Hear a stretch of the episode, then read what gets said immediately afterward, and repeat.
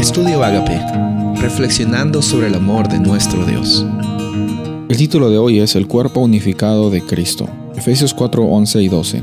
Él mismo dio unos al ser apóstoles, otros profetas, a otros evangelistas y a otros pastores y maestros, a fin de perfeccionar a los santos para desempeñar su ministerio para la edificación del cuerpo de Cristo.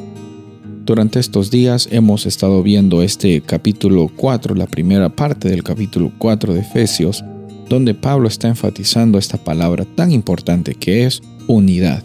Unidad, a diferencia de uniformidad, involucra de que por más que existan diferentes partes en este sistema, en esta realidad que es la iglesia de Dios, encontramos que esa manifestación de diversidad nos da la oportunidad de alcanzar con el mensaje de salvación a muchas personas de diferentes formas. Mientras que algunos son buenos ah, haciendo obras de servicio a la comunidad, otras personas tienen la capacidad de enseñar la palabra de Dios de una forma clara y hermosa. Otras personas tienen un don de, enseñar este evangelio por medio de la música.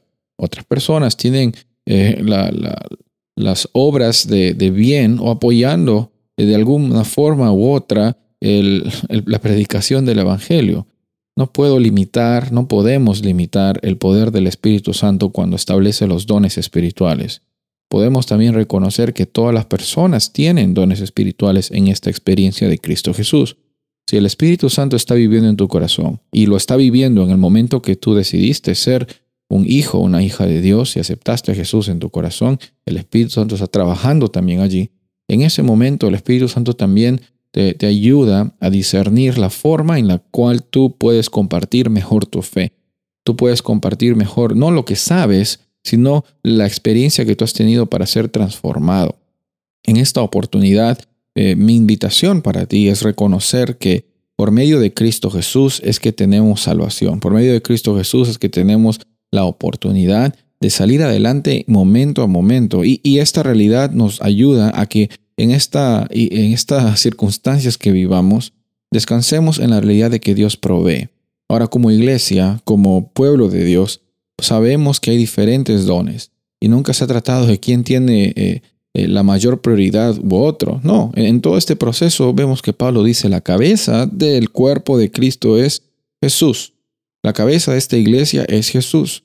Y por eso es que nosotros como partes de este, esta experiencia tenemos la oportunidad de estar unidos porque la cabeza es Cristo Jesús. Y gracias a Dios que la cabeza es Cristo Jesús y no una persona, sino gracias a, Jesús es que nosotros podemos estar unidos y podemos usar nuestros dones para compartir de buenas noticias a las personas que necesitan escuchar de esperanza, que necesitan saber que hay algo más allá que una rutina, que, que problemas y que logros. No, la vida es mucho más que eso.